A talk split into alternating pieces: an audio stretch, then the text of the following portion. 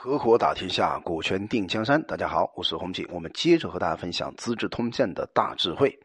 当时吕后和刘邦的一段对话呢，让刘邦彻底感染了吕后。当时吕布、吕后啊，认为张敖作为自己的女婿啊，把自己的公主鲁元公主嫁给他了，那应该不会反叛。但刘邦就说：“哎呀，这个想法太单纯了，因为张敖如果占据了天下，难道他还稀罕你的女儿吗？”哎，这个时候呢，就没有听吕后的话。当时啊，有一个廷尉就把灌高的情形啊，还有供词呢，向刘邦报告。刘邦说：“啊，真是一个壮士啊！你看，这是刘邦跟别人不一样的地方。灌高曾经想杀掉刘邦，但是呢，最后刘邦竟然赞叹灌高是一个壮士。这里面就看到了刘邦这个人呢，是不计个人恩怨的。但是刘邦接着讲：是谁知道他讲的话是真还是假呢？最好私下里再问一问吧，再看看。嗯，这刘邦比较聪明的地方。”后来啊，有一个中大夫叫谢公，这个人说啊，灌高是臣的同乡啊，臣呢很了解灌高，他在赵国啊以义自立，不受侵辱的，是一个很重视诺言的人啊。刘邦就拿着这个谢公啊，拿着令节就前往。啊，在灌高坐卧的竹床上去问啊，灌高谢公就问一问啊，他所受的痛苦。两个人呢谈得特别快乐，然后啊就问他说：“张敖到底有没有计划谋反呢？”哎，灌高马上说：“按照一般人情来讲呢，有谁不爱惜自己的父母、妻子、儿女呢？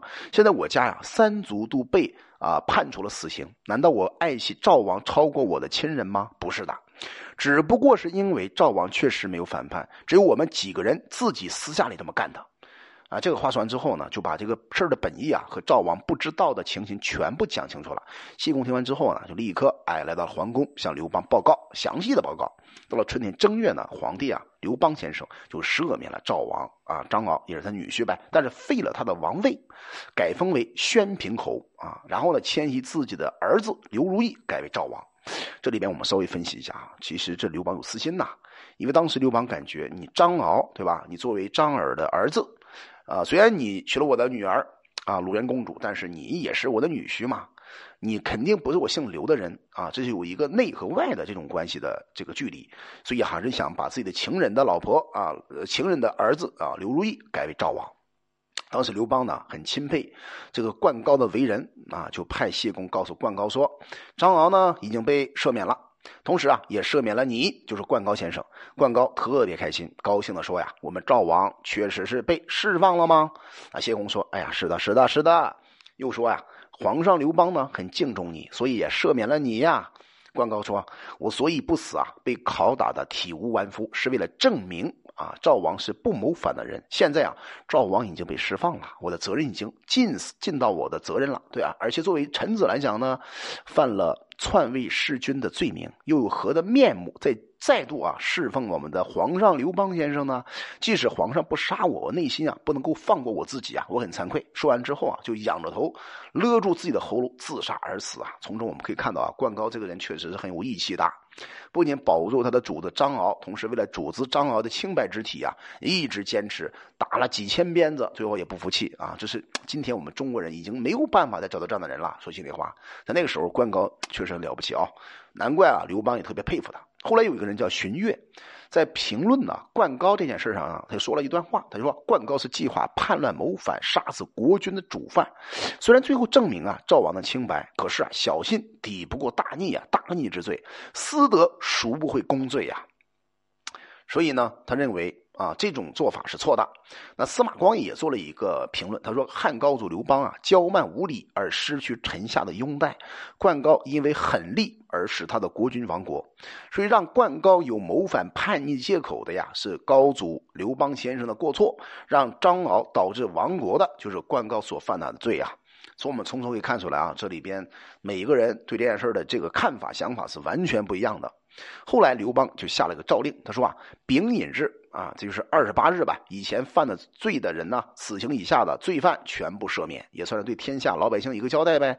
到了二月份呢，从河南洛阳就回来了。当初啊，这个赵王张敖被捕上京的时候呀，皇帝刘邦就下诏令说，赵的大臣宾客当中有谁敢跟随赵王到长安的，全部诛杀他的家族。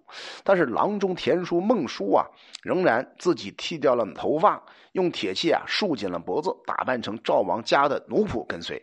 后来赵昂呢已经被赦免了，皇上就钦佩田叔、孟叔这些人的为人，就召见他们，跟他们畅谈甚欢，发现汉国朝廷大臣当中没有人。才能方面超过他们的，所以刘邦呢，全部拜他们为郡守、诸侯的宰相。可见呢，人才往往在这个赵王、张娥的身边呢。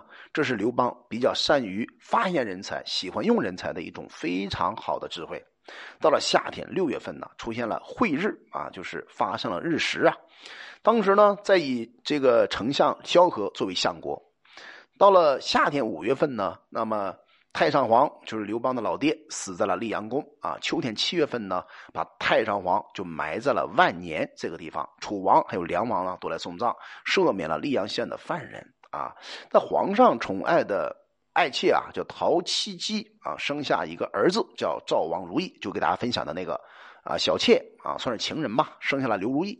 皇上认为啊，这个太子仁慈懦弱。啊，以为如意呢不像才像自己啊，像自己这种风格。虽然封了柔如意为赵王，但常常呢留他在长安。皇上到了关东呢，这个陶七七呀，常常跟随着刘邦，白天晚上都在啼哭哭泣，要求皇上呀立刘如意为太子。啊，这是小妾，就是小三儿呗，对吧？他的想法。可是吕后作为原配啊，她年纪太大了，对吧？我们很清楚啊，男人往往都喜欢十八岁的，不管多大岁数的男人都喜欢十八岁的嘛，对吧？但是吕后呢，年纪太大了，各个方面都松弛，对吧？那常常留守在长安，和皇上呢就比较疏远啦。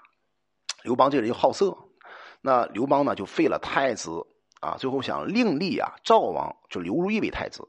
大臣们还有皇上开始争辩。都没有让刘邦回心转意啊！当时有个御史大夫周昌先生在朝廷上啊见证，他非常激烈，跟刘邦气魄要吵起来了。刘邦就问他什么理由啊？啊，这个刘周昌先生有个特点呢，他有口吃的毛病啊，就是讲话呢不利落，所以在盛怒之下。啊，在盛怒之下呢，他说：“哎呀，臣嘴巴啊哈不会说，不会不不不会说话，但是臣必必必必知道是不可以的啊！陛下一定要废除太子的话，臣必必必必必不敢接受诏令啊！”这个话一讲呢，刘邦一听啊，特别高兴，就笑起来了。当时呢，其实吕后啊也侧着耳朵在东堂窃听这番对话呀。罢朝之后，哎，吕雉女士呢接见了周昌。嗯，然后对为这件事啊，向周昌特别下跪道谢周昌，说呀，如果不是你力争的话呀，太子差点就被废掉了。那时候赵王刘如意的年龄啊，不过是个十岁的小孩所以皇上担心在自己死以后呢，不能保全刘如意的生命啊，所以扶起御史啊赵尧啊，请求刘邦呢给赵王安置一个地位尊贵、强的而且有力的这么一个位置。而且是吕后太子群臣呢所尊敬畏惧的人物作为相国，皇上刘邦就说啊，哪个人更合适呢？哎，赵尧就说御史大夫周昌这个人呢，虽然很结巴，对吧？但是他很是合适啊。刘邦啊，就任命周昌作为赵王的宰相，而以赵尧啊代替了周昌作为御史大夫。最早的时候呀，刘邦任命当时就杨夏侯啊陈豨作为代的相国，监管着赵和代啊这些地方的这个军队啊，算是三军总司令吧。那陈豨呢就拜访了淮阴侯，向他辞别。淮阴侯是谁呀？就是韩信呗。那韩信呢就拉着他的手，屏开了身边的人，和他单独啊在庭院当中散步。那淮阴侯韩信呢仰望天空。感叹的说：“哎呀，可以和你谈谈心腹之事吗？”陈毅说：“哎呀，但听将军吩咐啦。”那韩信说：“啊，你所处的地方是天下精兵的所在之地啊，而你又是陛下所宠幸的大臣。如果有人告你反叛，陛下一定不肯相信。第二次再告。”陛下才开始怀疑，到了第三次啊，陛下一定会愤怒的，亲自带兵来攻打你。那时候我帮你从朝廷中取势，整个天下可以得到呀。那陈豨一向啊知道韩信的能力，就相信了韩信的话，说啊诚心接受你的建议啊。所以我们从这个历史的记载看起来啊，确实韩信是想反叛刘邦的。对吧？反叛刘邦，他反叛刘邦之前呢，他先让陈豨先反叛，这个哥们也挺阴的啊。那陈豨呢，常常羡慕一个人叫信陵君，那叫魏无忌，他后养门客。后来啊，他当了代国宰相，并坚守这个边境的军队。有一次请假回来呢，经过赵都啊，跟随他的宾客啊，有一千多辆车乘，整个河北邯郸的公家馆舍啊，全部被住满了。啊，等于说今天五星级酒店全部满员。那赵国宰相周昌呢，要求入宫觐见皇帝刘邦啊，把陈豨的宾客甚多的情况告诉了刘邦，并且说陈豨拥着重兵啊，三军总司令在外面好几年了，恐怕会有反叛的情况发生啊。是刘邦一听这话呢，就派人再三调查陈豨啊身边的那些啊，就是他所管辖的代地啊，种种不法的事儿，有很多啊都牵连到陈豨。陈豨知道以后啊，非常害怕。那韩王信呢，就利用这个机会啊，派王黄还有曼丘等人去游说他，引诱陈豨反叛汉朝。那到底有没有反唱啊反叛呢？如何评判这次反叛呢？我们将会在下一集音频当中帮助大家深度拆解。我叫洪锦，我们专注股权合伙制，有关股权问题可加微信四幺幺六二六二